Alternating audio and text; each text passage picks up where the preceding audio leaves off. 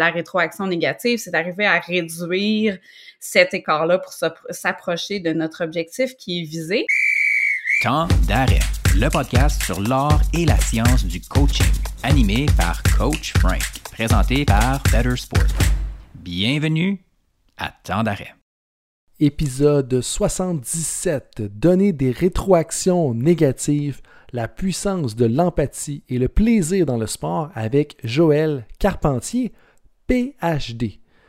Bonjour tout le monde, c'est Coach Frank qui est avec vous et comme vous le savez, mon travail lors de temps d'arrêt, eh bien, c'est de déconstruire l'art et la science du coaching parce que, en bout de ligne, ma raison de me lever à chaque matin, eh bien, c'est de contribuer au développement des entraîneurs et des entraîneurs francophones à travers le monde. Et puis, je pense, je vais vous laisser être les juges de ça, que le podcast contribue à cette mission-là que j'ai pour moi-même et ça contribue aussi au développement de tous les gens qui euh, sont autour de nos entraîneurs, que ce soit les dirigeants ou les spécialistes euh, et même d'autres professions. Pour les auditeurs loyaux de temps d'arrêt, eh bien, je vous dis encore une fois un gros merci et je vous invite, dès que possible, à donner un avis de 5 étoiles, donc une petite review sur votre plateforme de podcast préférée parce que ça contribue à la pérennité du podcast. Et en ce qui concerne l'épisode 77, eh bien, si tu es une personne qui doit donner des rétroactions, eh bien, je pense que ça va frapper dans le mille, que ce soit comme entraîneur, kinésiologue, dirigeant, enseignant, propriétaire, name it en bon français. Cet épisode-là va être pour toi parce que Joël nous donne des exemples concrets qui sont bâtis sur de la théorie solide. Et pourquoi il est capable de faire ça? Eh bien, c'est que Joël est professeur, chercheur à l'École des sciences de la gestion de l'UCAM. Elle détient un doctorat de l'Université de Montréal et un post-doctorat de l'Université McGill en psychologie sociale, dans le cadre desquels elle s'est spécialisée en psychologie du sport, en plus d'un baccalauréat en administration des affaires au HEC Montréal. À travers le temps, elle a développé une expertise particulière dans la relation entraîneur-athlète et fait maintenant aussi bénéficier les gestionnaires d'entreprise de ses connaissances et expériences. Ancienne athlète et entraîneur élite en natation artistique, elle contribue depuis près de 15 ans à la formation des entraîneurs québécois, en plus d'être juge sur la scène nationale dans ce même sport. Elle agit aussi à titre de consultante en psychologie de la performance auprès d'athlètes, entraîneurs et organisations et est membre du collectif Reroute dont l'objectif est le transfert des connaissances scientifiques vers les milieux sportifs et organisationnels. Je vous invite à aller voir leur site web d'ailleurs. En plus de son expertise appliquée, la qualité de ses recherches sur la rétroaction optimale a été reconnue à travers divers prix et distinctions, dont le certificat d'excellence académique de la Société canadienne de psychologie et le prix Guy Bégin de la Société québécoise pour la recherche en psychologie en bon français ou dans mon langage ou dans le langage de Coach Frank, Joël, c'est de quoi elle parle. Puis vous allez le voir, ça, c'est vraiment intéressant, c'est vraiment éloquent, c'est bien expliqué, mais on a des exemples concrets de quoi faire, autant au niveau plus technique qu'au niveau comportemental quand on a à donner des rétroactions. Et là, vous allez voir, le thème principal de la conversation, c'est vraiment comment est-ce qu'on peut donner des rétroactions négatives aux gens autour de nous. C'est très structuré, vous allez voir. Mais à travers ça, on en profite pour parler de l'importance de l'empathie euh, et à quel point ça peut être puissant dans le coaching. Euh, comment est-ce qu'on peut utiliser la pratique réflexive? Je sais que tout le monde va être surpris du fait que je parle de pratique réflexive. Je sais, retenez-vous tout le monde. Je sais, vous êtes surpris, mais c'est correct, on va parler de ça. Et on termine en parlant de la place du plaisir dans le sport parce que c'est quelque chose, euh, on, peut vraiment le sentir, c'est quelque chose qui touche ou qui a une importance particulière dans le cœur de Joël. Donc, moi, j'ai adoré la conversation. Ça l'a filé très rapidement. Je pense que ça va être la même chose pour vous. Et donc, tout le monde, merci encore d'être avec nous dans l'aventure Temps d'arrêt. Et là-dessus, je vous souhaite un bon podcast. Joël, bienvenue à Temps d'arrêt. Merci de prendre du temps pour partager son expertise. Je sais que l'horaire de professeur consultant, ça peut être chargé. Merci beaucoup. Merci François de m'inviter et de me donner cette occasion de discussion. J'ai bien hâte. Ben oui, puis là, on, va toucher à des sujets, je pense, qui vont intéresser les gens de plusieurs domaines. Euh, je t'en ai déjà parlé un petit peu avant qu'on commence la conversation. On va parler de rétroaction optimale, on va parler de l'approche centrée sur les besoins. Ça, on, va en parler. Mais avant d'aller là-dedans, tu es allé sur le monde du travail, puis par la suite, tu es revenu à la maîtrise, au doctorat en psychologie.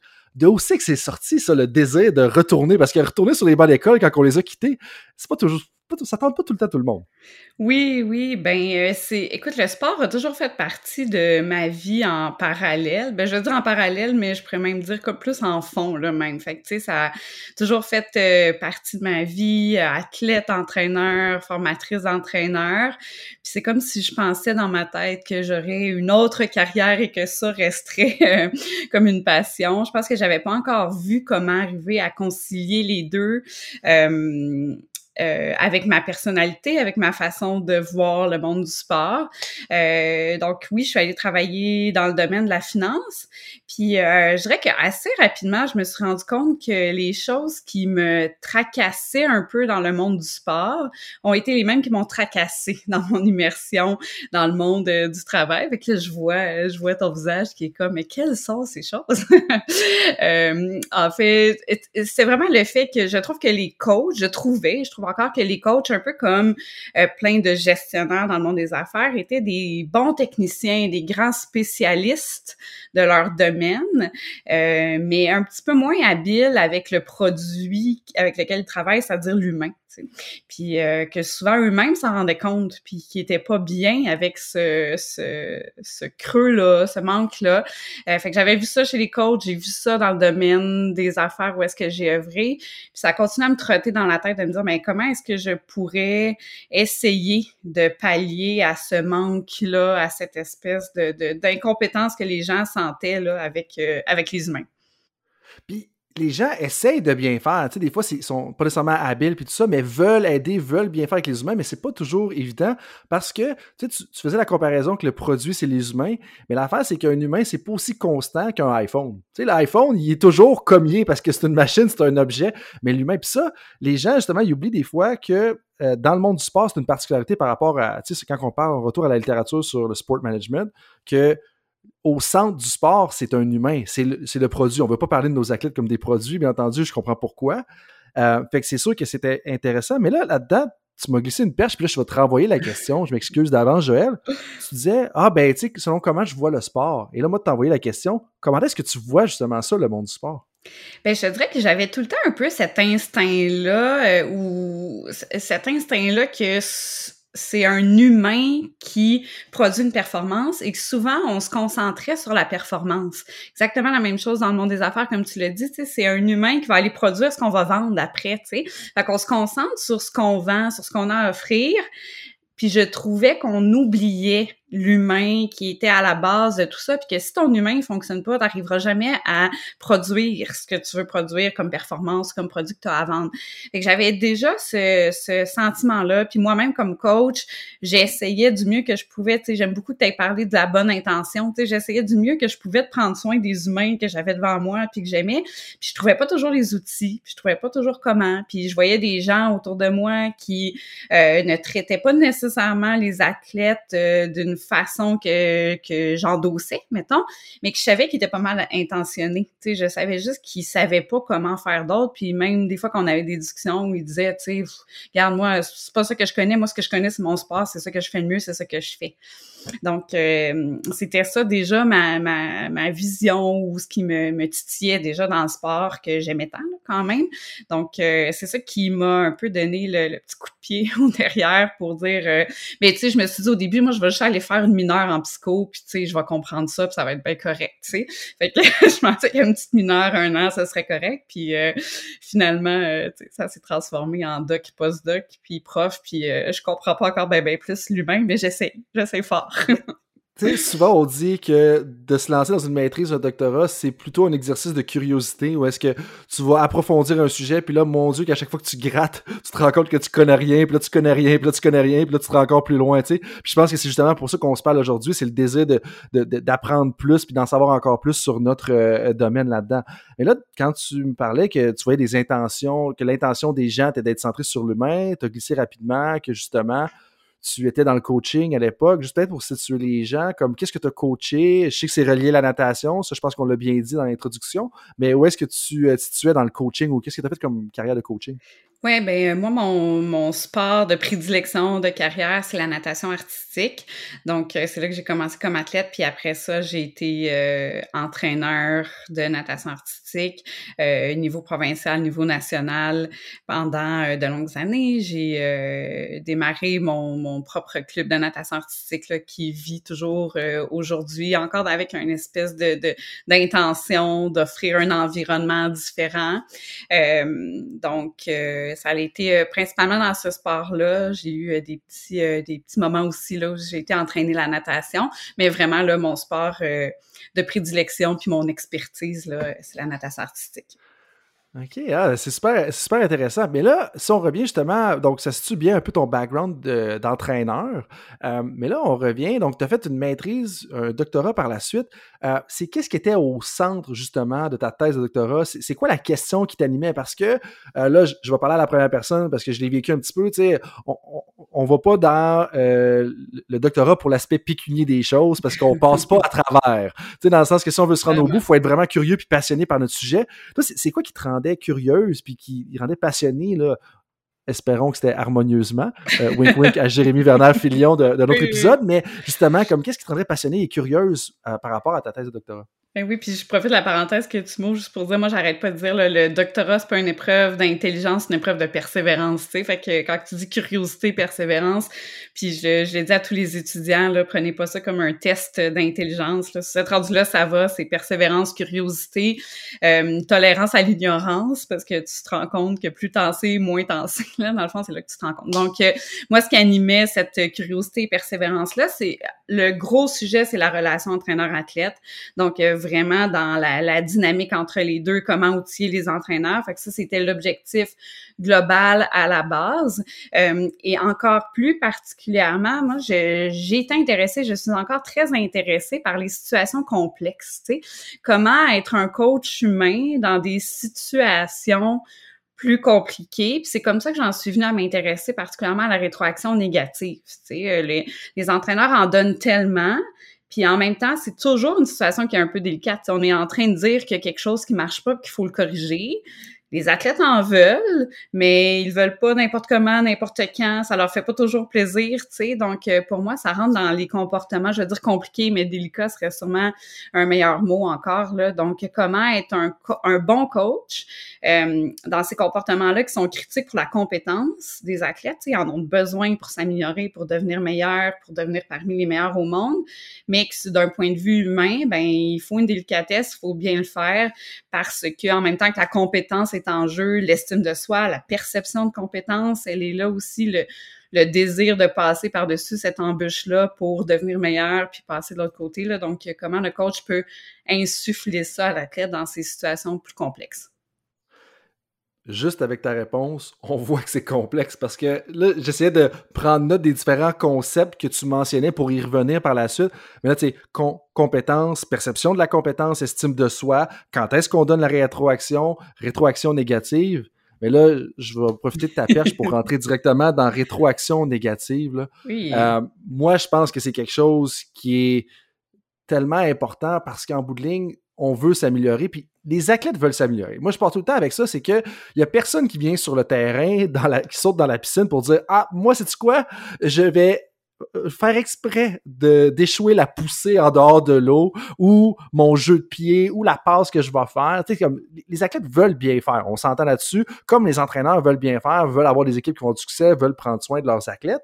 Euh, mais là, c'est une autre chose de quand on vient pour intervenir, de dire OK, ce que tu fais, c'est peut-être pas très bon. Puis là, en passant, les gens, c'est un contre-exemple. Ne faites pas ce que je vais dire. C'est pas très bon ce que tu fais. Faut que tu changes ça.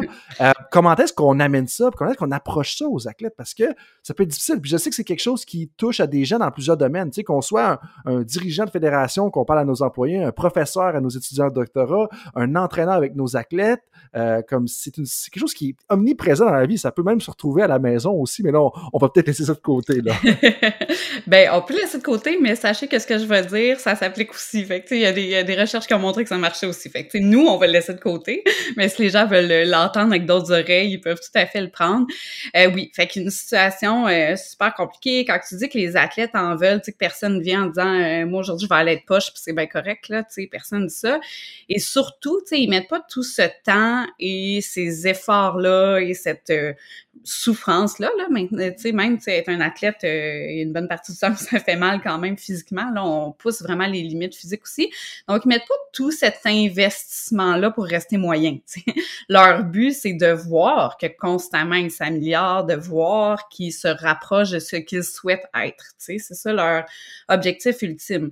Donc, pour ça, il faut qu'ils sachent quand il y a quelque chose à améliorer, tu sais. De là, toute l'importance de la rétroaction négative, c'est de dire, ben écoute, tu veux être là. Pour ça, il faut qu'on travaille encore là-dessus, tu sais, puis on va s'en approcher ensemble, mais il y a des choses qu'on doit corriger. Donc, euh, c'est ça comme, si on veut, l'espèce d'utilité et définition de la rétroaction négative, c'est d'arriver à réduire cet écart-là pour s'approcher de notre objectif qui est visé quand quand ça a commencé à me titiller, tu sais, ce qui a allumé beaucoup mon intérêt au début, je dirais, c'était de de voir comment je trouvais les, que les athlètes étaient bons à passer constamment par-dessus de mini ou de grands échecs. Tu sais, donc on, on, en a des plus grands, mais les mini là au quotidien, tu un athlète qui essaye quelque chose, puis le coach un peu sa job de donner quelque chose d'un peu trop difficile dans une zone accessible, mais euh, tu sais, de constamment dire non, je vais l'avoir, non, je vais le réduire l'écart, je vais l'avoir, je vais l'avoir, ce que je l'ai pas eu. Puis ça là, je trouve ça beau, tu sais, je trouve ça beau chez les athlètes de voir ça. Fait que, donc c'est parti de là, puis là j'ai commencé un peu à lire sur le sujet, tu sais, comment qu'est-ce qui peut influencer les athlètes. je me suis rendu compte qu'il y avait une grande partie, de la, il y avait comme une partie de la littérature qui disait à quel point c'était important, la rétroaction négative, et une autre partie à quel point il disait, mais c'est délicat, fait qu'essayez plutôt de vous concentrer sur, euh, sur mettre en lumière ce qu'ils font de bien. Fait que je lisais ça, puis je me disais, oui, mais j'ai pas le feeling que c'est ça que les athlètes veulent. Tu sais, euh, les athlètes, ils veulent pas nécessairement qu'on mette tout le temps. Ils veulent qu'on le mette en lumière, ce qu'ils font de bien. Puis il faut, mais ils veulent en même temps, c'est des drôles de bébites, tu sais, qui veulent, ils veulent que ça aille vite puis se le faire dire là, quand il faut qu'ils améliorent quelque chose, tu sais. Euh, donc ça, c'était tout ma, mon plan de la littérature. Fait que là, on commençait à faire des études dans le but d'arriver à identifier des ingrédients euh, euh, concrets, des ingrédients qui, quand c'est présent dans une rétroaction négative, ben ça permet aux coachs et aux athlètes d'atteindre cet objectif-là de s'améliorer dans un contexte sain. Super intéressant, Joël. Euh, mais là, justement, tu dis que c'est important, que c'est délicat. Tu mets en valeur justement la persévérance des athlètes. Comment est-ce qu'ils. Moi, moi, je trouve ça beau. Comme tu dis, c'est vrai, j'avais pas réalisé ça, mais mon Dieu, que les athlètes passent à travers des échecs. À tous les jours, ils vont faire, si on athlète de water polo, par exemple, va prendre le ballon, puis il va pas l'envoyer toutes les fois dans, le filet, mais il va quand même continuer à le faire. Puis ça, pour moi, c'est super intéressant. mais là, justement, tu me glissais rapidement qu'il y avait des ingrédients. Quels sont ces ingrédients-là? Puis si mes recherches sont bonnes, il semble en avoir six. Est-ce que c'est le cas? T'es bien informé, oui. c'est bon, c'est bon. Il y a six, euh, oui, fait que nos recherches ont identifié six ingrédients qui doivent, euh, qui doivent être présents dans une rétroaction. Bon, une rétroaction euh, négative. Fait que le premier ingrédient, c'est que la rétroaction, elle doit être empathique. Fait que ce que ça veut dire, c'est que le coach, là, je me mets dans la relation coach-athlète, mais comme je vous ai dit, là, changer, changer les mots si vous voulez le mettre dans une autre relation, là. Mais c'est que le coach, premièrement, il va être capable de reconnaître les difficultés que son athlète peut avoir euh, vécu. Tu sais, reconnaître que c'était peut-être pas facile, reconnaître que je sais que je t'ai sorti de ta zone de confort en te demandant ça. Euh, j'ai vu que l'autre équipe sont constamment sur toi. Tu sais, c'est toi qui marques tout le temps. Ça, je l'ai remarqué.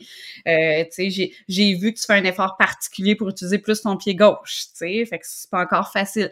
Fait que vraiment, le premier ingrédient, c'est l'empathie. Tu sais, reconnaître soit les difficultés, les exemples que j'ai donnés, on est plus dans les difficultés, ou soit des fois les émotions. C'est-à-dire, je, sais qu'aujourd'hui, là, c'est chargé, tu en émotions, là, ce qu'on fait. Euh, je sais que tu t'es présenté à l'entraînement aujourd'hui, pas dans ton meilleur état. J'apprécie que tu sois à l'entraînement quand même, tu sais. Donc, on soit capable, là, de... Puis on n'est pas obligé de tout mettre ce que je viens de dire comme exemple, mais tu sais, que l'athlète sente que le coach a compris où est-ce qu'il est. Ingrédient 1. Super. Ingrédient 1. Puis je vais t'arrêter là parce que, bon, je, peux, euh, je peux voir que ça va, ça va défiler. Puis c'est super clair comment tu l'expliques. Mais pour moi, ça, ça met l'accent sur euh, je veux dire, est-ce que c'est l'intelligence émotionnelle, l'agilité émotionnelle, la, pratique réflexive d'entraîneur, peut-être un peu tout ça, parce que il faut un entraîneur ou une entraîneur qui est super alerte. Faut être alerte à ce qui se passe, mais, mais pas juste alerte à OK, tu as utilisé ton pied gauche. Tu sais, comme Hey, je le vois que c'est vraiment chargé en ce moment, que c'est tendu. Ah, je le vois que tu sens de la pression de ton côté. Fait que pour ça, ça demande comme une quasiment d'avoir une perspective à la troisième personne de soi-même pendant qu'on est en train de coacher le match de soccer, coacher la partie de hockey. Oui. Ben, ça l'implique d'être connecté à l'humain encore, pas juste à l'athlète. Ça l'implique qu'on se parle d'humain à humain. T'sais. Fait que oui, tu as raison de dire, c'est comme une posture un peu de base. T'sais. Ça veut dire que quand je m'en viens de coacher, je me mets dans cette posture-là. Là. Je me connecte à toi, je lis, je regarde, j'observe. Et ça aussi, tu sais, euh, je, vais le dire souvent au coach avec qui je travaille, de dire juste de montrer que l'athlète vaut la peine, que je me connecte, que je regarde, que j'observe, juste ça, c'est puissant, tu sais. fait que je m'en viens à l'entraînement, là, puis tu vaux la peine que je prenne deux secondes pour scanner comment ça va aujourd'hui, tu sais, ou ça vaut, tu vaux la peine que je prenne deux secondes pour me mettre dans tes souliers puis dire, c'est vrai que c'est pas facile ce que je viens de te demander, tu sais. Puis ça, les coachs, ils le font. C'est juste qu'ils nomment pas, ils, ils, le lisent pas à l'intérieur d'eux, tu sais. Fait que quand je leur apprends ça, ça va être comme, ben oui, je sais, mais je peux pas y dire à chaque fois, tu sais. ben, peut-être pas à chaque fois, mais il faut que ça fasse partie de votre dynamique et de vos interactions. Puis ça, ça ramène un autre point intéressant. Où est-ce que des fois, on a tendance à laisser les choses tacites ou implicites? Là, je suis jamais sûr de la traduction officielle de anglais. En anglais, je sais que c'est tacite explicite, mais on se comprend quand je parle de tacite puis d'implicite ben, comment c'est important de mettre les choses de façon explicite? Puis pour les gens qui sont, sont peut-être pas au courant du terme, qu'est-ce que ça veut dire, c'est de mettre les choses noir sur blanc, c'est-à-dire, j'en suis conscient que tu l'atmosphère est chargée, que tu as de la pression. Ça, c'est le rendre explicite, on le dit, c'est ouvert à tout le monde. Mais oui, on, on s'en rend compte en tant qu'entraîneur, peut-être nous en tant que coach d'entraîneur, justement, mais de le dire, c'est important parce que là, la personne est comme, OK, il est conscient de tout ça. Mais là, l'espèce de simulation que je viens de faire au jeu de rôle, peut-être, me ramène à, un commentaire que tu as dit. Tu as dit que c'est vraiment puissant de prendre le temps de connecter au, niveau empathique là, mmh. euh, avec l'athlète. Pourquoi est-ce que tu juges que c'est si puissant que ça, puis c'est si important que ça? Je pense qu'on a effleuré ça, mais, mais c'est qu'est-ce qui est puissant derrière tout ça? C'est la connexion que ça crée, c'est de montrer là que euh, pour moi, tu n'es pas qu'un pion qui va produire un résultat, qui va nous amener où est-ce qu'on veut. Pour moi, tu es quelqu'un, un être humain qui est important pour moi. Puis ça, dans toutes nos relations, là, nous, on a juste à penser dans les relations dans lesquelles on se sent mieux. C'est des relations dans lesquelles on se sent reconnu, puis qu'on sent que l'autre personne, elle se soucie réellement. Et du même coup, on est en train de montrer à la tête notre, notre compréhension globale de ce qu'il ou de ce qu'elle est, tu sais. Donc, on, c'est comme si on montre qu'on sait avec quoi on travaille, tu sais. Donc, je, toi, je travaille avec ça, tu es unique, puis tu je travaille avec ça, puis ton coéquipier ou ton partenaire d'entraînement, c'est une autre personne, puis je travaille avec autre chose, tu sais. Fait que cette reconnaissance, tu sais, que la personne se sente vue, se sente acceptée, ça, c'est puissant, puis qu'elle se sente connectée avec son coach, ça aussi, ça l'ajoute à, cette puissance-là. Puis en même temps, ben ça donne à, l'entraîneur un peu une occasion de valider. sais. Fait que si on dit ça, tu ouais, je sais que je sais que là aujourd'hui c'est super chargé, que c'est une grosse journée, où on est à veille d'un gros match, là, je la sens la tension dans l'air, mais il faut quand même qu'on fasse ça. Mais tu sais, si l'athlète il est pas d'accord, là, il, va le dire, tu sais, puis c'est bien correct, il va dire oh, non non, c'est pas ça tout là, tu sais, moi aujourd'hui ça va, j'ai fait ça avant, puis euh, c'est juste que ah, OK, maintenant je comprends mieux, tu sais. Fait qu'il y a un peu de tout ça dans un petit ingrédient, c'est comme si ça l'ouvre sur plein d'autres affaires je ne vais pas faire un mauvais jeu de mots, là, mais toi qui viens de la natation artistique, c'est comme un peu se synchroniser avec son athlète. C'est un peu ça qui est important. Exactement. Euh, l'autre façon que je le dis, c'est d'aller se connecter sur le, même, le même canal. Être sûr que moi, je parle, j'essaie pas de te parler sur le FM, puis toi, tu es sur le AM. Là, fait qu'on on se rejoindra pas. On va aller se parler sur le même canal. Si, si je suis pas à la bonne place, ramène-moi, puis on, on, va se parler. Euh, on va se parler euh, sur le même canal, puis on va travailler avec la situation actuelle telle qu'elle est réellement. OK. Puis si on enchaîne justement dans le canal numéro 2 au niveau des, six leviers justement de la rétroaction négative, donc je t'ai interrompu pour approfondir un aspect de l'empathie. Puis par la suite, on, se dirige vers où? Donc une fois qu'on considère l'empathie, on s'en va dans quel sens?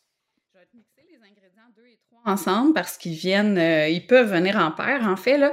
Mais le deuxième ingrédient, c'est d'être sûr de l'accompagner de trucs. Donc, je t'outille, là, comme coach, je vais t'outiller pour réduire cet écart-là. Je vais pas juste le nommer, je vais t'outiller. Ça, c'est souvent ce qu'on simplifie avant, là, comme une, une rétroaction constructive. Tu sais, je m'assure que c'est quand les gens me disent ah fait que ce que tu regardes c'est la rétroaction constructive je dis non c'est un ingrédient sur la gang tu sais. Fait que oui il faut qu'on donne des outils puis les les athlètes ils s'attendent à ça de leur coach tu sais. Et c'est aussi je dirais l'ingrédient avec lequel les coachs sont généralement le plus à l'aise tu sais. Ils sont bons à donner des trucs les coachs. Ça ils en ont plein tu sais. Fait que tant mieux. La, la, science a montré que ça marche, que c'est utile, que les athlètes en veulent. Fait qu'effectivement, il faut pas juste exposer le problème, il faut donner des trucs quand je dis que je le payer avec le troisième, mais c'est que le troisième, c'est autant que possible donner un choix de trucs ou un choix de solution. Donc, s'il en existe juste une, bon, il en existe juste une, mais si on est capable d'être créatif comme coach puis de dire écoute essaye ça si jamais ça marche pas tu peux peut-être essayer ça tu sais. Ou ça ou ça. Ça peut t'aider un truc des fois qui est plus technique des fois ça va être un autre qui est plus mental tu sais. Si toi ça marche pas de penser à ça mets ta tête à tel endroit tu sais. Donc en offrant un choix de solution, ben l'athlète de façon quand même euh, autonome peut choisir celle qui lui convient le mieux, lui parle le mieux. Euh, ce sent encore, il y a plus d'outils dans son coffre à outils, fait que il peut retourner dans le match ou euh, dans la pratique, essayer quelque chose, ça marche pas, dire euh, non ça, marche pas partout. Aujourd'hui je vais essayer l'autre. Donc je, je, mets l'ingrédient 2 et 3 ensemble, le truc, puis quand on est possible qu'il y ait un éventail, on donne un choix. Donc, de donner un, répertoire, d'avoir un répertoire de trucs, de pas tout le temps avoir juste un marteau, exemple, qu'on va donner à nos athlètes, d'avoir un marteau, un tournevis et tout ça, parce qu'en même temps, ça va le permettre de résoudre peut-être plus de situations. Puis là, il y a des parallèles à faire avec ce que Roxane Carrière et Richard nous ont dit. Ou est-ce que si on veut encourager la créativité, bien, il faut pas qu'on ait juste un outil, il faut en avoir plusieurs. Donc, quand on donne la rétroaction, il faut aussi penser à ça, d'outiller nos athlètes en donnant un différent type de choix de choses qu'ils peuvent faire. Mais il y a une autre affaire qui est probablement plus subtil là-dedans, mais je sais que tu connais très bien. Moi, ce que j'entends, puis encore une fois, je sais que tu connais ça très bien, c'est l'engagement que ça va favoriser dans la, dans l'athlète. Parce qu'en donnant le choix, la personne se sent valorisée parce que tu es comme, OK, ben, j'ai le pouvoir de décider un peu dans quelle direction je me développe. Est-ce que c'est faux d'aller dans cette direction-là ou c'est quelque chose justement qui va aider à responsabiliser, encourager l'autonomie des athlètes, justement? Oui, non, c'est pas faux du tout, exactement. Tu sais, puis nos athlètes, ils accumulent des trucs comme ça aussi. Puis quand ils se retrouvent en situation de match, de compétition, euh, de performance, là, selon, selon les sports, ben là, ils deviennent bien plus capables de s'adapter, tu sais, parce qu'ils en ont plus qu'un, ils ont essayé plein d'affaires. Euh, et ça l'envoie aussi le message qu'on respecte que l'athlète est une personne différente de nous. Tu sais. Ça aussi, c'est. Tantôt on parlait de l'empathie, mais c'est une posture de base aussi que je ramène quand même souvent. Euh, tu sais, de dire c'est difficile souvent de, de s'en rendre compte, mais euh, l'athlète est une personne qui est différente de nous. Même chose, tu as des enfants, là, c'est euh, les parents aussi dire se rendre compte que ton enfant, c'est une personne qui est différente de toi. Ce que ça veut dire, considérer que c'est une personne qui est différente de toi, ben ça veut dire que cette personne-là, elle est devant toi avec ses objectifs, ses besoins, ses forces et ses faiblesses que ça se peut que tu trouves qu'ils n'ont pas rapport. ça se peut que tu dises genre je comprends pas que toi tu penses à ça, mais plutôt que de mettre ton énergie à dire je comprends pas que tu penses à ça, ben c'est ça que toi t'es, tu sais, fait qu'on va travailler avec ça. Fait que les trucs, c'est ça aussi, tu sais, c'est je peux te dire qu'il faut que tu penses à lever ta main droite, sais, lève ta main droite, lève ta main droite. Ça fait dix fois que tu le dis, t'as beau dire oui mais ça marche avec tout le monde, ben ça marche avec tout le monde avec cet athlète là, ça marche pas. Fait qu'il faut qu'on en ait un autre. Il faut que tu aies une autre idée. Est-ce qu'on est qu'on passe par le coude, le transfert de poids, la jambe, la tête, le focus sur autre chose, regarder à l'horizon? Il faut qu'on faut que tu aies une autre idée. Donc, euh, je respecte que tu es différent de moi. Mon réflexe, c'était de dire de lever ton bras droit. Ça marche pas, j'en ai d'autres pour toi. On va trouver d'autres choses. Puis, c'est là, puis j'avais pas prévu de parler de ça, mais, mais c'est là pour moi que notre expérience d'athlète vient interférer des fois avec notre coaching parce que ben moi je le faisais comme ça, je pensais à ça, ça fonctionnait, mais comme OK, oui, mais pour Stéphanie, Valérie, Jonathan ou Thomas, ça fonctionnerait peut-être pas là si tu l'exprimes de cette façon-là. C'est un peu ça que tu me dis là. Vraiment, puis c'est là aussi que des fois je mets un petit, un petit bémol à est-ce que tous les meilleurs athlètes font les meilleurs coachs? Pas nécessairement, parce que des fois, les meilleurs athlètes, euh, un truc, ça pognait, là, tu sais, comme il y a une conscience corporelle, euh, des habiletés athlétiques, tu sais. Puis des fois, il y a des athlètes qui étaient moins bons, qui me disent, tu sais, moi, j'en ai essayé des affaires pour que ça marche, tu sais. Fait que mon, mon, mon répertoire est bien plus grand, puis euh, je comprends que des fois, ton premier truc, il marche pas, puis qu'il marche aujourd'hui, puis dans dix jours, c'est plus le bon, tu sais.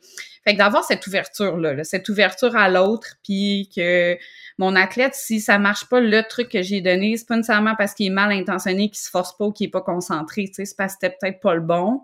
Je vais en donner d'autres, puis en même temps, je suis juste en train de lui donner plus d'outils, puis de donner plus d'agilité, de créativité, puis d'autonomie en situation de match, de compétition, de performance. Puis là, euh, Joël, on n'embarquera pas dans la sélection des entraîneurs puis l'embauche des entraîneurs parce que là, on ne parlera plus de rétroaction négative parce que c'est clairement quelque chose, moi, là, je, je suis plus capable des embauches d'anciens athlètes et tout ça. Mais ça, on va mettre ça sur la glace parce que sinon, on n'aura pas le temps de revenir justement là, à la structure. Puis si on a le temps à la fin, on y retouchera. Puis je, pense que c'est quelque chose qui, qui t'intéresse justement. Mais euh, ça, les, anciens athlètes qui font des bons entraîneurs, faut, faut que ça arrête. Là, faut que ça arrête. Mais ça, tu sais, parce que puis là, c'est la seule, la seule lien que je vais faire. Mais, je, je vais me retenir pour pas trop embarquer dans ta porte, parce que oui, ça m'intéresse, mais vas-y, je me retiens. mais tu sais, en introduction, tu, me parles à quel point que le côté humain, puis tout ça, puis on parle versus l'expertise. Mais si on revient tout simplement à la définition de l'efficacité en coaching, c'est d'appliquer et d'intégrer le savoir professionnel, qui est connaître son sport, connaître la natation, connaître le hockey, connaître le badminton, connaître le judo. Après ça, il y a le savoir interpersonnel, qui est les relations humaines, qui est le leadership, qui est l'enseignement, qui est la préparation mentale, du moins dans ma définition à moi. Et ensuite de ça, dans le savoir intrapersonnel, c'est d'être conscient de soi-même donc, et, d'être capable à apprendre. Mais justement, c'est pas à cause que tu es un ancien, un ancien athlète, va avoir son savoir professionnel, va connaître ça. Mais le reste est pas là et n'est peut-être pas appliqué, n'est peut-être pas intégré. Puis c'est là que c'est un gros problème. Puis juste ça. Puis là, il y a d'autres, euh, pleure de l'oignon à, enlever dans ce problème-là. Juste ça, c'est un gros problème dans les comités d'embauche des entraîneurs. Vraiment, puis tu sais, comme je te dis, je saute pas dedans pieds joints. moi aussi, je fais une parenthèse d'une minute. Tu sais, si on fait la, description de compétences, tu sais, si on pense pas à une personne, on fait juste une description de compétences d'un athlète dans un sport, puis on fait une, description de compétences d'un coach dans le sport, c'est pas la même liste, tu sais, parce que le rôle est super différent. Tu sais, si je veux que tu aies compté des buts ou je veux que tu mènes une équipe, euh, c'est pas les mêmes compétences pendant toutes là. Tu t'as pas besoin de patiner vite pour mener une équipe là. Fait que ma liste de compétences est pas la même. Fait que moi, c'est ça. Je pense que. Ah ben, tu quoi? C'est un, un, exemple qui me frappe. Justement, ça parle. Tu sais, comme si on met les deux listes de compétences une à côté de l'autre, prenons le temps de réfléchir, qu'on parle d'être un dirigeant, d'un entraîneur ou d'un athlète, c'est pas la même liste de compétences pendant tout. Mais là, si on retourne à la liste qui nous intéresse plus pour aujourd'hui, justement, comme là, on était rendu au quatrième critère ou le quatrième élément d'une rétroaction négative là, euh, qui pourrait être efficace. Puis justement, comme j'ai d'autres questions peut-être mises en situation par la suite, mais si on va vers l'élément 4, 5 et 6. Oui. Donc, euh, le 4, c'est que ce soit basé sur des objectifs qui sont clairs et atteignables. Ça veut dire que je suis capable de dire à l'athlète, si tu fais cette correction-là, ça va te permettre de. Donc, c'est de s'assurer que ça, c'est souvent un savoir qu'on a dans notre tête comme coach, puis qu'on oublie de donner à l'athlète. Tu sais, c'est la raison ou le rationnel derrière le changement que je te demande. Puis là, quand je parle d'objectifs clairs et atteignables, chez les coachs, souvent, ça, objectif, ça l'allume, hein? donc ça va nous permettre de gagner. Ou tu te souviens quand on s'est dit qu'on finissait dans les trois premiers, moi, c'est pas ça que j'entends par objectif. C'est, admettons, je, je te demande de lever ton bras plus haut parce que comme ça, ça va te donner plus d'amplitude de mouvement. C'est ça l'objectif en arrière, tu. Fait que voici pourquoi je te demande de corriger ça. Voici ce que moi j'ai comme connaissance et comme information. Puis là, je vais aller, je m'en vais te la transmettre. Tu je te demande d'arriver à l'heure parce que comme ça, euh, comme ça, on a le temps de faire notre planification de son Comme ça, on a le temps de bien s'échauffer. Comme ça, il n'y a pas de perception d'injustice dans l'équipe. Tu sais, fait que ce soit, je donne un exemple qui est plus comportemental, un autre qui est plus technique. Tu parce que peu importe sur quoi ça porte, ben, je suis capable de nommer pourquoi je te demande ce changement-là. Ah, puis ça, c'est super important. Puis, puis, si je peux même ajouter une chose à, ce que tu viens de dire, euh, donc j'ai écouté là, une revue littérature sur la fixation d'objectifs d'un professeur de l'Université Stanford en neurophysiologie. On pourra mettre le, lien dans le bas de l'épisode, il s'appelle Andrew Huberman. Mais une des choses qu'il mentionnait, c'est que les objectifs de gagner la médaille d'or, gagner le Super Bowl, gagner la Coupe Stanley, ce que la littérature semble constante, puis tu pourras peut-être confirmer ou infirmer si c'est le cas, dit que c'est vraiment des objectifs qui sont bons pour nous motiver à commencer à s'améliorer, mais c'est pas des bons objectifs pour nous maintenir euh, maintenir la motivation au quotidien. Alors que, ah, OK, je vais améliorer mon amplitude de mouvement, comme tu mentionnais tout à l'heure, ben ça, on est capable de voir le progrès de jour en jour. Mais là, gagner le Super Bowl, gagner la médaille d'or, comme c'est des choses que c'est tellement à long terme qu'à un moment donné, c'est pas super bon pour nous motiver à court terme. Et donc, de le relier aux objectifs, mais pas les objectifs finaux comme tu mentionnes, je pense que c'est une nuance ou un détail très important parce qu'on peut le relier à un objectif clair, mais qu'en bout de ligne, pas très motivant à court terme.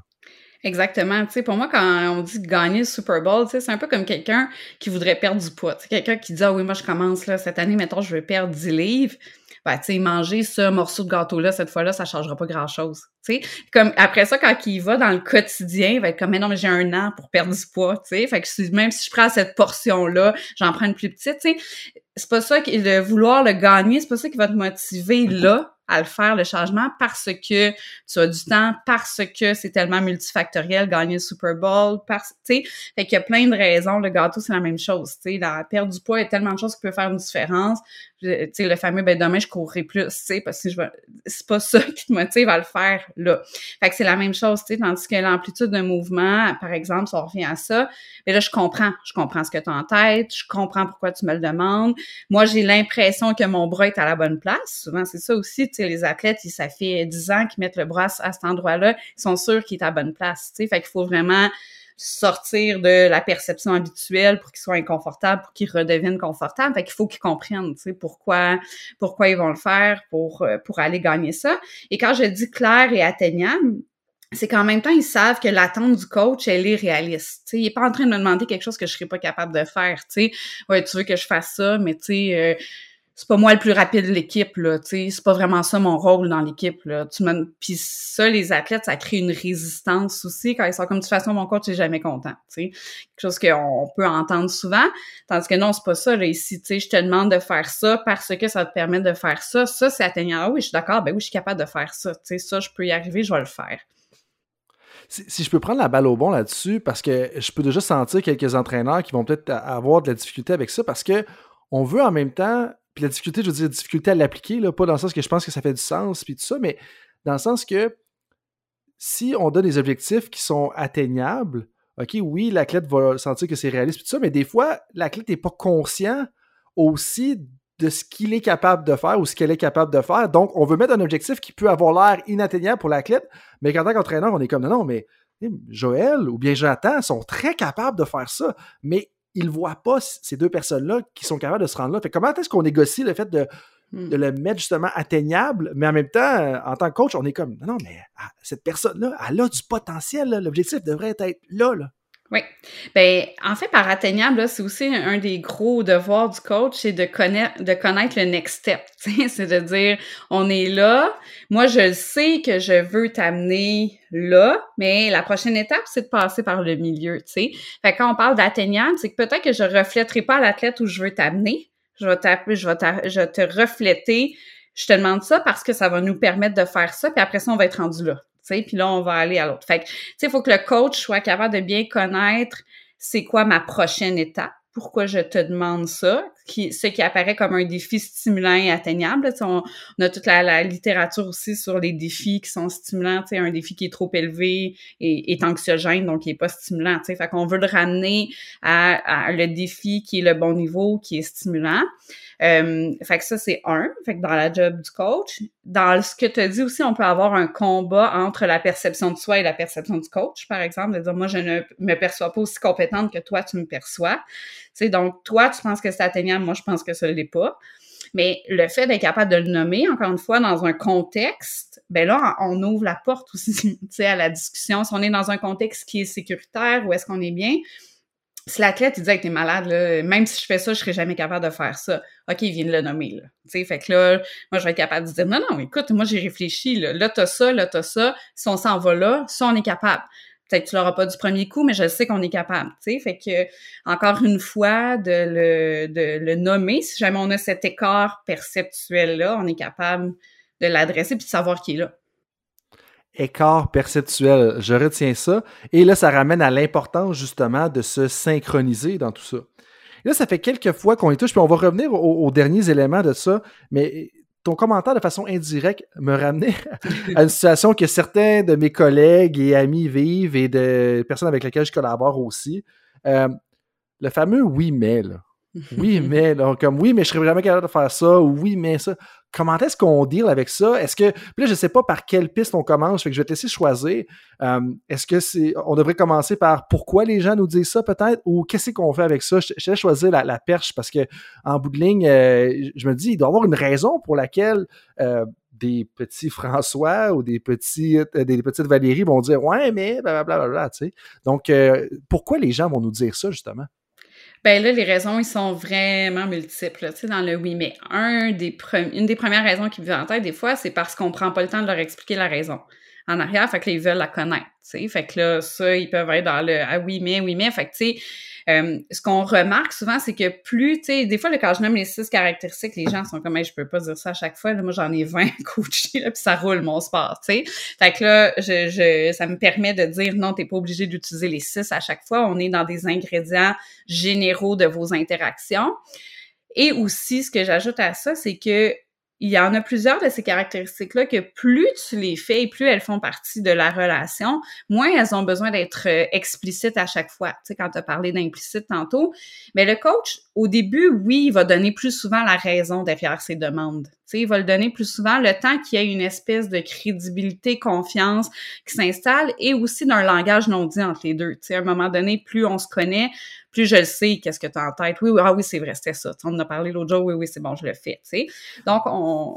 oui. Si je peux t'interrompre justement là-dessus, tu sais, pour moi, les entraîneurs devraient être alertes au fait que le jour que les athlètes sont OK, coach, là, comme arrête de nous dire pourquoi, là, on le sait qu'il y a une raison en arrière de ce que tu fais. Là, vous avez atteint le sweet spot, là. Parce que là, c'est ça. Mais ça, ça fait un lien. Puis je trouve ça vraiment intéressant parce que là, tu, tu nous parles de rétroaction négative. Mais moi, je vois plein de parallèles avec le leadership. Tu sais, comme quand on parle de donner des choix, justement, on est dans la. Euh, C'est-tu dans les choix, ça, mais on est dans la considération individuelle, on est dans la stimulation intellectuelle du leadership transformationnel. Mais dans ce côté-là aussi, on est dans les stades de formation d'un groupe où est-ce que, à un moment donné, si tu as expliqué le pourquoi en masse, là, à un moment donné, tu n'auras plus besoin de l'expliquer le pourquoi. Il faut juste que tu le fasses plein de fois. C'est un peu ça que tu nous dis, là, en ce moment. Exactement, parce que, tu sais, la rétroaction négative, c'est un comportement spécifique adopté par un leader. Fait que, tu sais, c'est comme si on prend ton style général, puis là, il y a certaines de ces caractéristiques-là qui s'appliquent à d'autres comportements. Tu sais, être empathique, c'est pas juste quand tu donnes la rétroaction négative, tu sais. Ça peut être juste quand ton athlète, il vit une émotion négative parce que, tu sais, pour X raisons dans sa vie. Donc, euh, fait qu'il y a le style interpersonnel général ou le style de leadership. Puis là, il y a après ça, nous, on est allé zoomer in ou, double-cliquer sur un comportement très spécifique et délicat qu'on a redéfini et recreusé, mais il y a des caractéristiques du style interpersonnel général qui vont se glisser d'un optimal, d'un style interpersonnel général qui vont se se glisser là-dedans. Euh, et puis, tu sais, je vais juste retourner vers ton oui mais parce que parce que je me dis que les auditeurs sont peut-être comme hey mais t'avais pas fini là-dessus. fait que euh, donc je vois le c'est ça le fait que plus on va le dire effectivement moins on va avoir besoin parce qu'ils vont ils vont sentir qu'on fait pas juste leur demander n'importe quoi mais qu'on respecte leur intelligence aussi là là-dedans. Fait qu'on est en train de leur apprendre quelque chose. Euh, fait qu'il y a ça. Il y a le besoin aussi, tu sais, de, de, de manifester son autonomie, de manifester le je suis une personne puis tu me feras pas faire n'importe quoi. Tu dans le oui mais il peut avoir ça aussi. Fait que tu sais ça c'est travailler avec la personnalité, tu sais ça dépend des stades de développement là, tu sais mais c'est travailler aussi avec ça ou tu sais de d'être capable de relativiser, de dire tu sais je peux pas répondre à toutes toutes toutes tes questions pendant l'entraînement, mais tu sais garde-toi-en trois super importantes qui reviennent puis on va le faire, tu sais puis après ça on peut en parler après mais on peut pas le faire à chaque fois.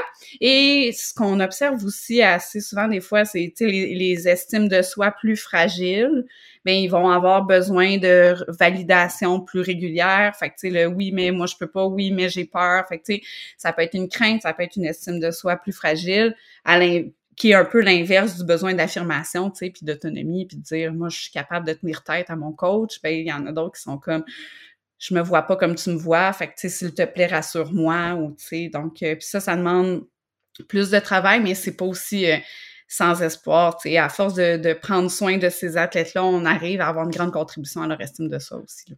Non, clairement. Puis ce que, ce que tu me dis, donc, ce que, ce que j'entends, c'est ça renforce en bout de ligne le besoin d'empathie, d'essayer de comprendre un peu ce qui se passe chez l'athlète quand on entend cette réponse-là. Un peu. OK, on, fait un temps d'arrêt pour faire un mauvais jeu de mots, ou un bon jeu de mots peut-être. On fait un temps d'arrêt, puis on dit, OK, c'est-tu par un manque de confiance? C'est-tu parce qu'il conteste mon leadership? C'est-tu parce qu'il y a trop de pression en ce moment? Pourquoi cette personne-là me dit le oui, mais? Ensuite de ça, c'est là qu'on pourrait revenir avec les six caractéristiques, les ingrédients. Puis j'aime le terme ingrédient parce que ma conjointe, grande pâtissière, elle aime ça, puis tout ça, puis elle s'amuse, puis elle critique les livres, de tout ça. Puis le lien avec ça, c'est pas juste pour parler de ma conjointe, elle est phénoménale, mais ça, c'est pour un autre podcast peut-être. Mais le point avec ça, c'est que on a les ingrédients, mais il faut pas juste suivre la recette à chaque fois, puis comme, OK, 1, 2, 3, 4, 5, 6. On prend les ingrédients.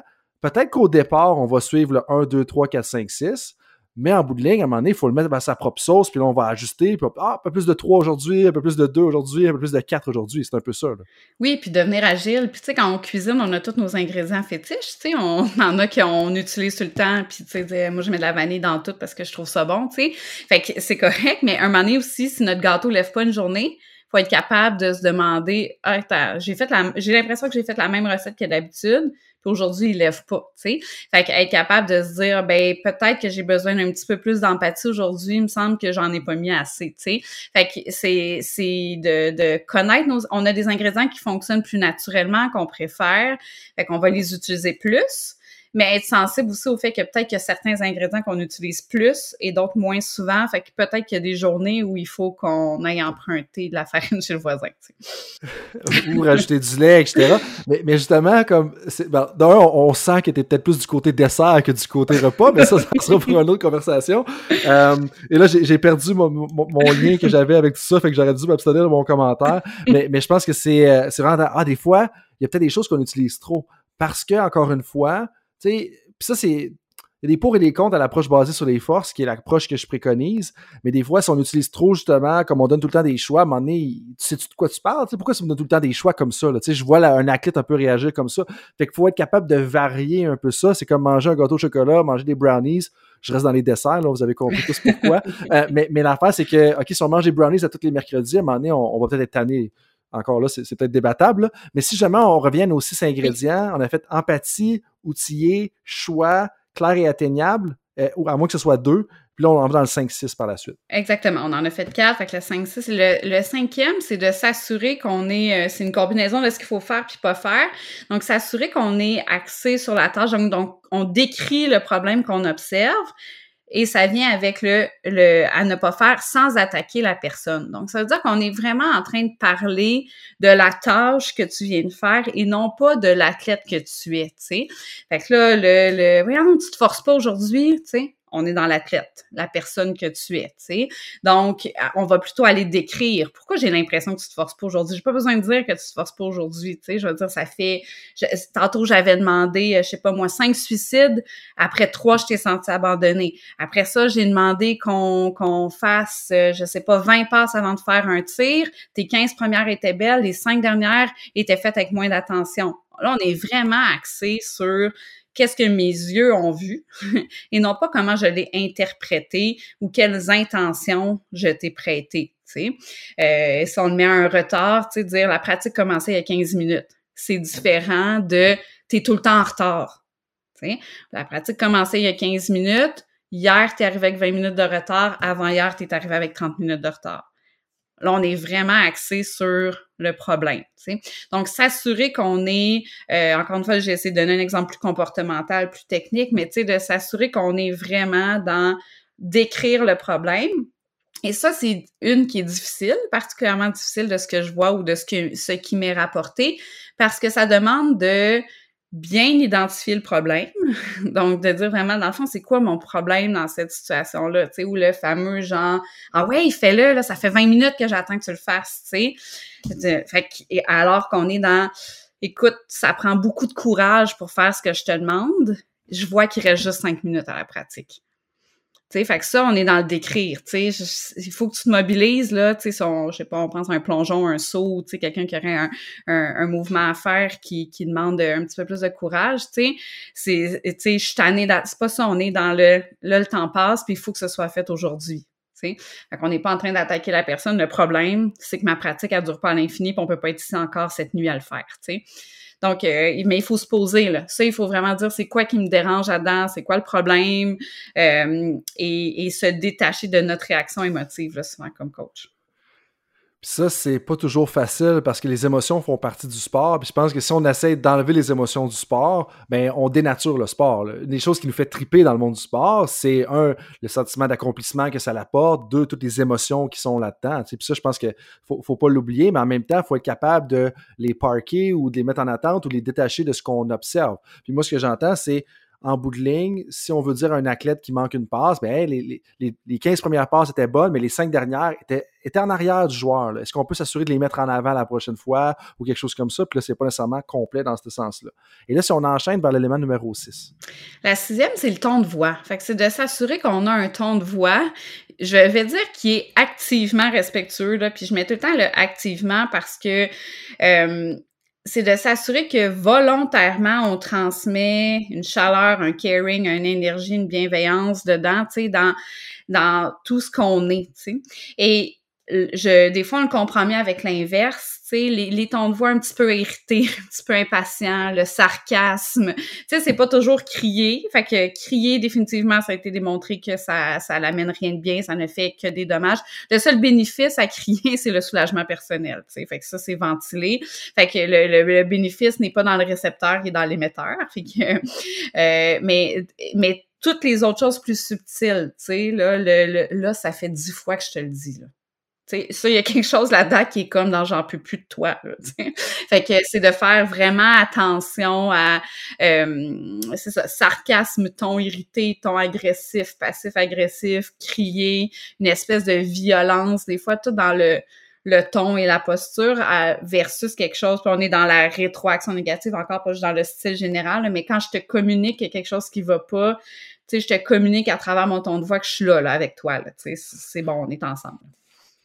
Puis, là, on est dans l'art du coaching parce que, je veux dire, on peut, je suis sûr qu'il y a plein de gens qui écoutent ça qui disent, OK, il y a clairement des choses qui. C'est difficile d'avoir un ton respectueux ou calme quand on est dans une situation à la maison, mais aussi en même temps, comme là, on parle, on est en plein milieu d'un match, euh, il reste deux minutes à jouer et tout ça, puis là, il faut que j'utilise un bon ton alors qu'il y a la pression du monde. Puis c'est ça le, le défi, puis c'est là que puis je sais que ça doit être la même, la même chose de côté, le, respect que j'ai pour les entraîneurs, où est-ce que toute la pression qu'ils ont là, et on leur demande justement, un peu à la Steve Kerr, entraîneur-chef des euh, Golden State Warriors, mm-hmm. de OK, t'as toute la pression du monde, t'es dans les finales de la NBA. Non, mais il faut que tu restes calme, zen. Puis là, il faut que, quand même que tu donnes le, feedback d'une bonne façon. Mais en bout de ligne, c'est pour ça aussi que les gens, et comme ils ont la responsabilité. ça fait partie du rôle, donc il faut accepter le fait que c'est comme ça la job de coach, où est-ce qu'il va y avoir de la pression, mais il faut quand même être capable de, de s'élever au-dessus de la pression, s'élever un peu au-dessus de ces choses-là. Ce qui n'est pas facile.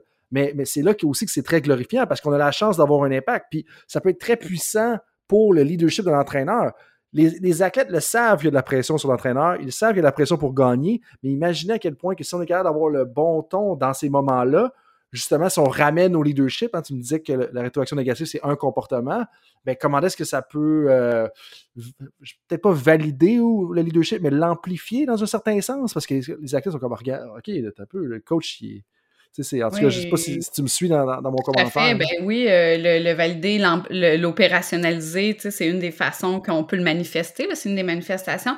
Mais vraiment, l'aspect de la pression, c'est tellement intéressant. Puis, dans le ton qui est activement respectueux, on a le droit qu'il soit ferme. Hein, fait que, on peut être comme très. Là, c'est non négociable. Là, ce que je te demande, c'est vraiment important.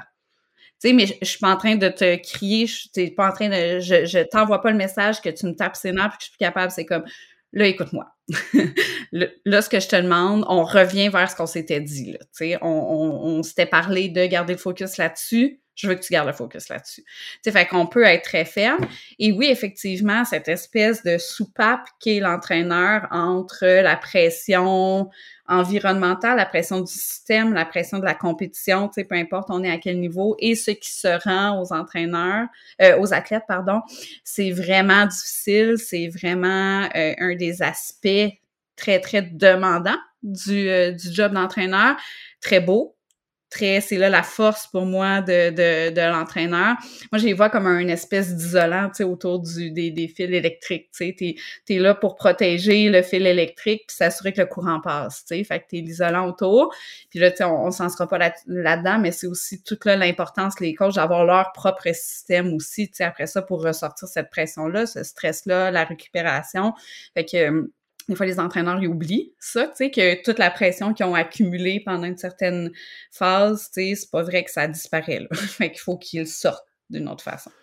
Bien, ça prend un système de soutien, que ce soit tes proches, tes amis, des collègues. Mais en même temps, là, je reviens à quelque chose qui est un peu plus dans mon dada, puis peut-être que je prêche pour ma paroisse, mais je pense que c'est pertinent. Ou est-ce que la pratique réflexive, d'aller adresser ses émotions dans une carte réflexive, dans un journal de bord, dans un journal audio, peu importe c'est quoi votre méthode, mais d'avoir cette pratique réflexive-là quotidienne pour justement faire le vide parce que le, un poste de leadership, comme le poste d'un entraîneur-chef ou d'un entraîneur-chef, c'est solitaire à la base parce qu'on est coincé un peu dans la pression de l'administration, la pression des athlètes dans différents sens, mais d'être capable d'avoir cette sérénité-là à travers une pratique réflexive régulière devient primordial. Et ça peut même nous aider à savoir à quel point j'ai été empathique aujourd'hui, à quel point mon ton est resté respectueux. Puis c'est sûr que le ton ne sera pas parfait à tout moment, ça va changer, je suis sûr que tu, tu dis la même chose. Et là, de ramener après ça, potentiellement que de faire ça de façon régulière, ça peut nous amener à être meilleurs à observer les choses, à porter attention à ce qui se passe en avant de nous. Vraiment, tu sais, puis moi aussi, je, je, crois vraiment à la pratique réflexive, tu sais, c'est le moment, la façon de progresser constamment et de se protéger et de remarquer nos accomplissements. En tout cas, bref, il y, a, beaucoup de choses qu'on peut faire à travers ça. Mais oui, tu sais, puis on peut, on peut remarquer aussi dans quelle situation moi j'ai eu le plus de misère à garder mon calme, dans quelle situation mon ton de voix change le plus, dans quel, face à quel type d'athlète j'ai de la misère à être empathique il y en a là que c'est plus difficile, sont plus éloignés que moi, ils me rappellent quelqu'un que j'aime pas, euh, tu sais, ils me rappellent un athlète que j'ai déjà eu de la misère, tu sais. Fait que il y a plein il y a, vraiment plein de choses qu'on peut faire à travers ça, mais euh, oui, il faut y réfléchir, il faut le remarquer, il faut que ce soit intentionnel, c'est beaucoup ça, tu sais quand on parlait au tout départ là des bonnes intentions puis des tu sais qui sont bien intentionnées. Oui, mais il y a aucun changement qui va s'opérer d'une manière non intentionnelle, tu sais. Fait qu'il faut le faire intentionnellement. Et là, on, lit ça avec la pratique délibérée dans un sens. Puis moi, quand tu me parlais d'il me rappelle quelqu'un, ben il me rappelle un coéquipier qui ne se rendait pas compte à quel point il était bon, qu'il avait du talent, puis qu'il faisait rien avec son talent. moi, ça, c'était ça qu'il devait chercher là, royalement. Mais là, avant d'aller dans les questions éclairs, j'ai au moins deux, deux questions pour toi. Je veux qu'on touche aussi à, l'approche centrée sur les besoins. Mais moi, une chose qui pique ma curiosité, puis je suis sûr que ça le fait là, chez, certaines personnes qui travaillent dans le sport, c'est quoi l'équilibre qu'on devrait avoir entre le positif et le négatif? Tantôt, tu parlais comme de quoi que la littérature, jusqu'à un certain point, elle disait vraiment comme, OK, allons dans le positif parce que négatif, c'est délicat, c'est pas facile. À quel point, y a-t-il un équilibre pour euh, sais, le fameux 3 pour 1 qu'on a entendu dans le passé? C'est quoi, où est-ce qu'on se situe là-dessus? Oui, euh, il n'y a pas de, consensus dans la littérature sur le ratio optimal. Fait que je pense qu'il y aurait tellement de facteurs qui peuvent influencer le ratio optimal. Euh, c'est sûr que plus on approche d'un événement d'importance, à un moment donné, plus le feedback positif doit prendre de place comparativement au feedback négatif. Est-ce que tes athlètes ils ont, ils ont le temps de changer ce que tu leur demandes? Ça sert à rien que je te lance quelque chose à une semaine d'un événement qui va nous prendre trois mois à travailler. Là. On va attendre après l'événement, on va plus solidifier tes forces, tu. Fait que ça, c'est certain. Fait que, tu sais, il y a, y a, la proximité de l'événement d'importance, de, de, notre objectif.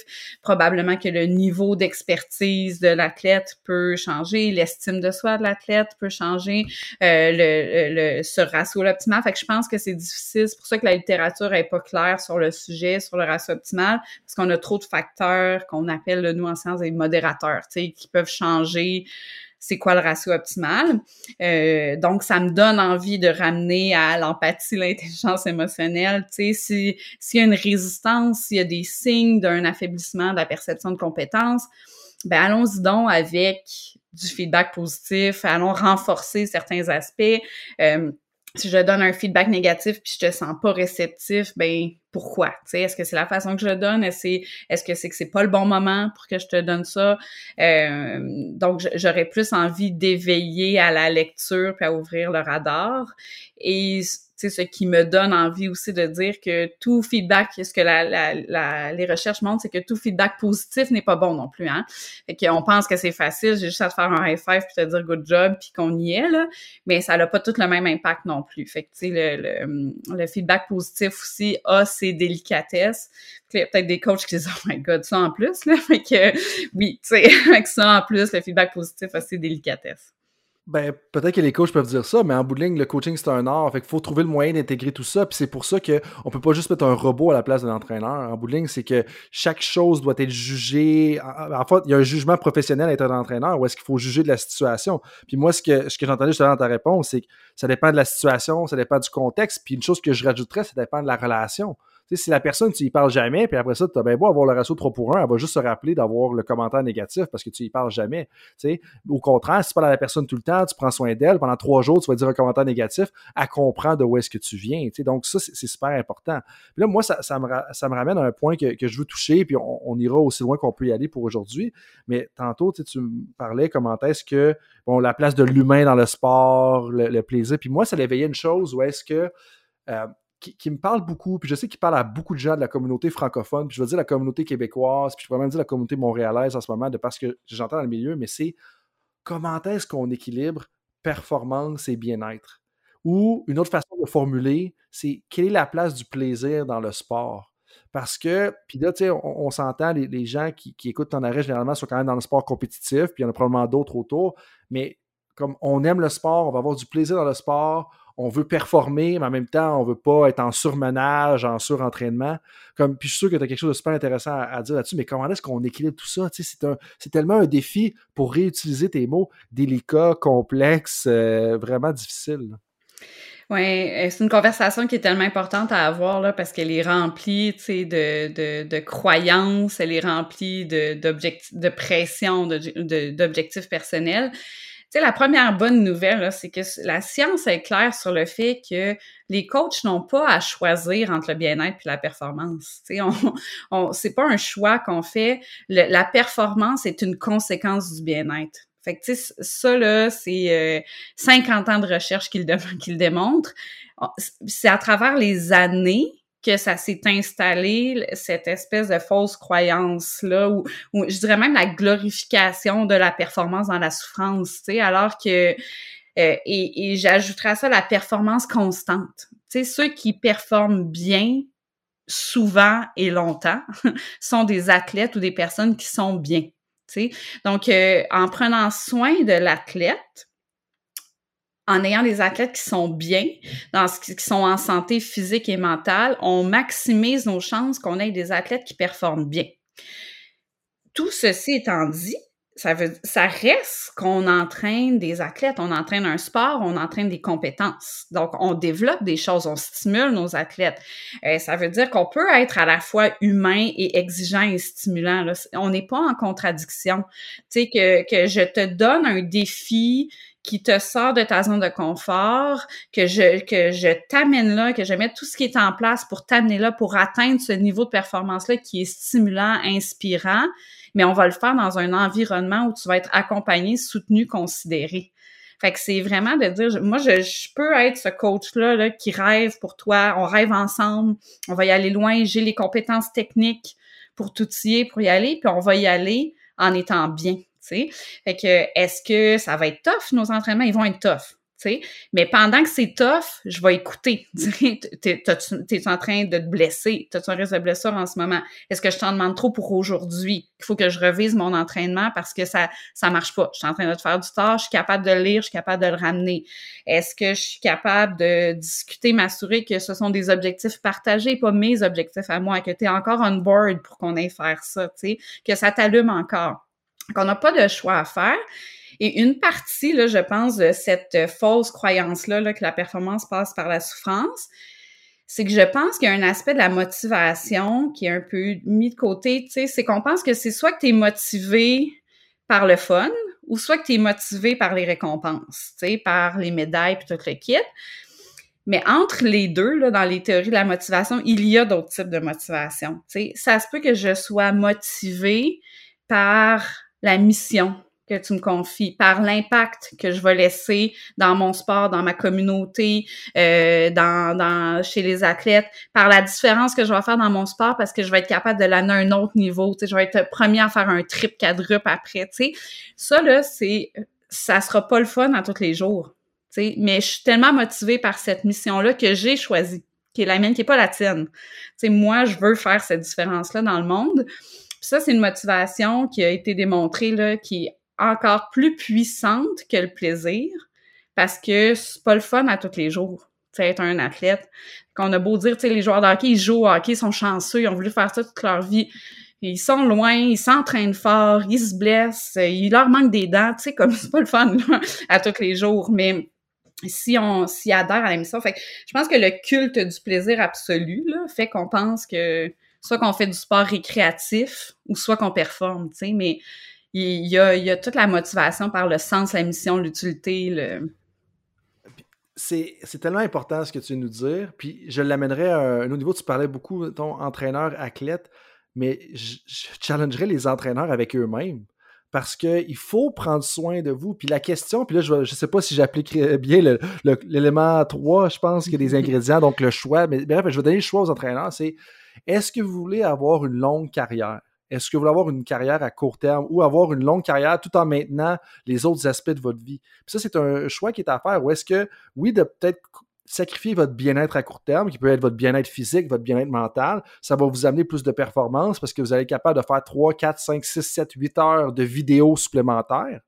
Mais en bout de ligne, est-ce que ça, ça pave la voie à une carrière durable, à être un serial winning coach, comme on a déjà parlé à quelques fois dans les autres? Puis ça, pour moi, c'est un enjeu parce que dans ce que j'ai vécu dans le coaching, comme il y a beaucoup de pratiques ou d'habitudes de vie des entraîneurs qui OK, non, le bien-être, on va mettre ça là parce que je veux être la personne qui va gagner le plus d'un championnat ou peu importe ce que je veux faire ou on pense qu'il n'y a juste pas d'autre façon de faire les choses. Mm-hmm. Mais en bout de ligne, comme tu dis, de pouvoir avoir le bon ton dans nos interventions, en bout de ligne, ça va être lié à ton habileté à être capable de déconnecter le dimanche soir une fois que tu as joué ta game le samedi ou le dimanche ou peu importe. Je pense qu'on suit là-dessus. Oui, vraiment. C'est la même chose, tu sais. Puis les, les coachs, c'est la même chose de se demander pourquoi je coach.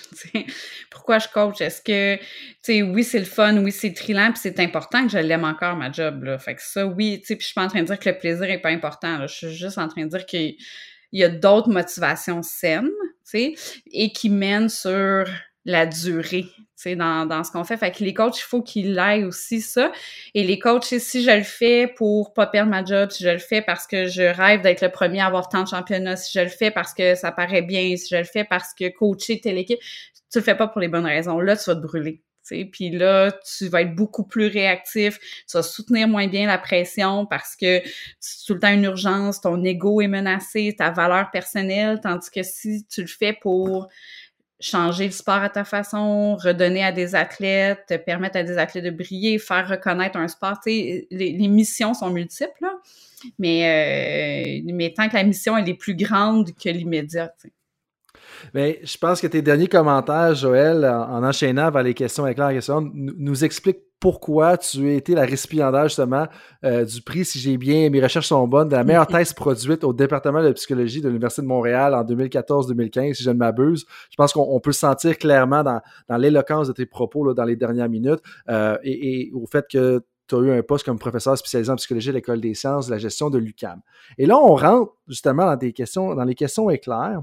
Euh, qui nous permettent un petit peu d'en savoir plus sur la personne derrière la professeure, derrière la récipiendaire de ce, prestigieux prix, euh, et puis de connaître un petit peu où est-ce que ton cerveau s'attarde dans les dernières, dans les prochaines années, ou va s'attarder dans les prochaines années. Euh, mais là, ma première question, ce serait quel livre est-ce que tu as lu et que tu recommanderais le plus en ce moment aux auditeurs et aux auditrices? Euh, question est claire, fait que je vais, je vais essayer de je vais J'en ai, il y en aurait deux. Là. Je dirais qu'il y en a deux qui. Euh, puis là, c'est plate parce que c'est euh, ça touche le professionnel en même temps. Là, fait que j'aurais aimé ça vous parler. Il y a plein de bons romans que je lis aussi, mais ceux que je recommande vraiment. Donc, le premier, c'est un livre écrit par Suzanne Fowler. la version anglaise, c'est Why Motivating People Doesn't Work and What Does, qui a été publié en français là, il y a quelques années aussi, qui est euh, quelque chose comme, euh, attends un petit peu, pourquoi motiver si compliqué, quelque chose comme ça. Là. Fait que si vous commencez avec ça, pourquoi motiver si, si compliqué, et qui parle beaucoup de notre croyance qu'on a que c'est le rôle des coachs ou des gestionnaires de motiver les gens en dessous. Euh, donc, comment est-ce que toutes ces techniques-là -là, qu'on utilise pour motiver les autres ne fonctionne pas nécessairement et quel est notre rôle alors, qu'est-ce qu'on doit faire? Donc euh, ça, j'adore ce livre-là parce qu'il est euh, super bien vulgarisé, très accessible, il défait plein de croyances qu'on a et illustre très bien là les propos qu'on a eu en fin là, de podcast. Fait que ça, ce serait le, premier qui est qui date un petit peu plus, mais pour moi est la base pour comprendre la motivation dans notre quotidien. J'adore ce livre-là pour ça. Puis mon deuxième, qui est un petit peu plus récent, c'est le tout dernier de Brené Brown, qui est Atlas of the Heart, of, the Heart, excusez-moi, euh, qui est d'ailleurs je l'ai juste à côté de moi parce que justement je le lis en ce moment. Fait que c'est un, un qui est là hein, pour ceux qui auront le vidéo et qui seront pas juste à, l'audio. Euh, livre que je suis en train de dévorer, en fait. C'est pas un livre qu'on lit d'un bout à l'autre, mais qui est justement sur les relations humaines vraies, authentiques, tout le, spectre d'émotions qu'on peut ressentir dans nos relations humaines. Donc, euh, j'aime la richesse du vocabulaire que ça nous donne. Ben, super, on prend bien ça en note et, le lien à ces deux ouvrages-là vont être mis dans la description de l'épisode. Et moi, d'enchaîner avec la deuxième question, Qu'est-ce qui va devenir un avantage compétitif, je dirais, dans le monde du sport dans les dix prochaines années? Mm-hmm. Euh, je, pense que mes, mes intentions ont peut-être dépassé pendant le, podcast, mais je, ce que je pense sincèrement, c'est que c'est l'intelligence émotionnelle. Moi, c'est vraiment ce que je pense qui va devenir un avantage compétitif. Euh, clairement, le monde du sport est en train de se faire ébranler en ce moment là, euh, et, et, tant mieux qu'on est qu'on ose avec raison, avec raison et tant mieux qu'on ose brasser les choses. Ça ramène beaucoup à quand j'ai dit au début ce qui m'a amené à revenir vers le sport et la psycho, le fait que qu'il y avait plein de bons techniciens qui avaient plus de misère avec le côté humain. Je pense qu'une chose qui est certaine là en ce moment en 2022, c'est que on commence à, se sensibiliser à l'importance de l'humain, tu sais, dans le sport, que les compétences techniques, la performance, ce n'est plus suffisant. Euh, dans ce mouvement-là, j'ai beaucoup d'empathie moi pour les coachs quand même là, tu sais, que c'est comme si on leur rajoute des choses dans leur assiette, puis sais, on leur rajoute euh, des responsabilités, des blâmes, sans toujours leur donner des outils, qui viennent, euh, qui viennent avec. Donc, euh, c'est ça. Fait que j'ai cette. La seule chose que j'ai envie de dire à ça, c'est le Amen emoji ou le praying emoji. Amen to that. j'ai rien d'autre à rajouter là-dessus. aussi les entraîneurs, clairement, puis on, on est très demandant envers une profession qui demande des connaissances et des compétences dans tellement de domaines. On est loin de la spécialisation, d'accord, on parle des entraîneurs-chefs euh, particulièrement. Euh, maintenant, donc ta carrière elle, avance quand même bien. Si tu peux retourner en arrière et te donner un conseil à toi-même quand tu avais 22 ans, ce serait quoi? euh, c'est en plus un l'âge pas mal exactement, là, tu sais, euh, le 22-25, où est-ce que j'ai décidé de lâcher la carrière en finance pour retourner là-dedans. Fait que ce serait intéressant de parler à moi-même à ce moment-là. Euh, mais je pense que, tu sais, je dirais de concentre-toi à savoir qui tu es plutôt que de concentrer à savoir où tu vas, tu sais. Puis pourquoi est-ce que je dirais ça? C'est que je, je pense qu'on on, valorise beaucoup des fois la destination claire, tu sais, de dire où tu veux t'en aller, tu te vois où dans cinq ans, tu te vois où dans dix ans, puis... Mais tu sais, les options sont tellement multiples, là. Tu sais, dans le fond, dans dix ans, on peut être n'importe où. dans, dans le monde d'aujourd'hui, là, on a tellement de possibilités de, de carrière, de mouvement, de se redéfinir, de se créer une job, tu sais. Je pense qu'on ne sait pas vraiment où on va être dans dix ans, puis c'est pas grave tant qu'on est toujours connecté à qui je suis, c'est quoi mes valeurs, c'est quoi qui m'allume, c'est quoi qui est important pour moi. Puis, tu sais, je, je dis souvent encore aux athlètes ou aux coachs, tu sais, je pense que si tu prends une suite de décisions intègres, ça va t'amener à une décision, qui à une destination qui te ressemble, tu sais. Fait que même si c'est pas clair, prends des suites de décisions, continue à avancer, apprends, sois intègre avec ce qui est important, puis après ça, la destination, fais-y confiance. Fait que c'est ça que je, je me dirais à ce moment-là où c'était pas trop clair, je lâchais quelque chose d'assez clairement défini pour aller vers quelque chose pas encore défini. Mais puis si tu sais ce que t'es, mais c'est pas facile savoir ce que t'es. Surtout à 22 ans. Ben fait que si je me parlais à 22 ans, ce serait moins, moins clair. Clairement. Puis tu sais, la conscience de soi, ça revient à ça. Le self-awareness, si on utilise le terme anglais, comme je pense que c'est tellement important. Puis d'épouser le fait qu'il y a des incertitudes dans la vie, puis que le parcours, ben, il est peut-être pas défini, puis on va le découvrir au, fur et à mesure. Je trouve ça intéressant parce que, en plus, ta réponse, ça nous ancre vraiment dans le moment présent. Sois intègre à toi-même, fais quelque chose qui te ressemble, fais quelque chose dont tu es fier, et ensuite de ça, les choses vont euh, s'enchaîner de façon logique avec la personne que tu es, ou du moins les décisions que tu as prises en fonction de la personne que tu étais. Joël, très riche comme heure et, plusieurs minutes de conversation. Euh, si des auditeurs ou des auditrices ont des questions pour toi, comment est-ce qu'ils peuvent te rejoindre?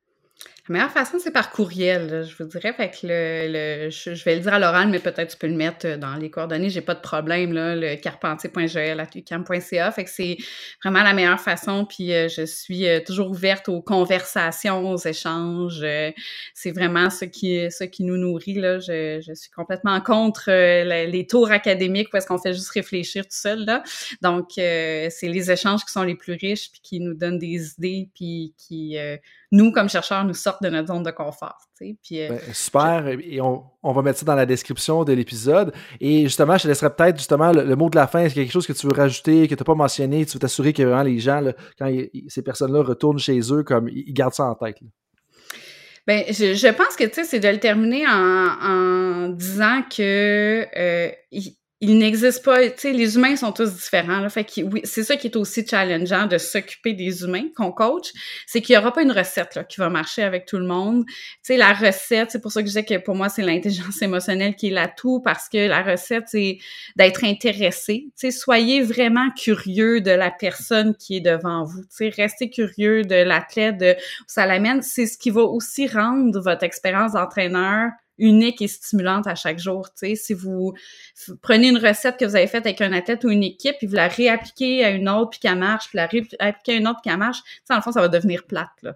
Fait que euh, la recette magique, elle n'existe pas, mais développe, si vous avez cette curiosité-là envers l'autre, envers l'humain, envers l'athlète, je pense que vous avez un avantage et aussi vous rendez votre propre job tellement plus intéressantes, et même si parfois décourageantes, parce que l'être humain n'est pas facile, mais c'est tellement plus fascinante à chaque jour.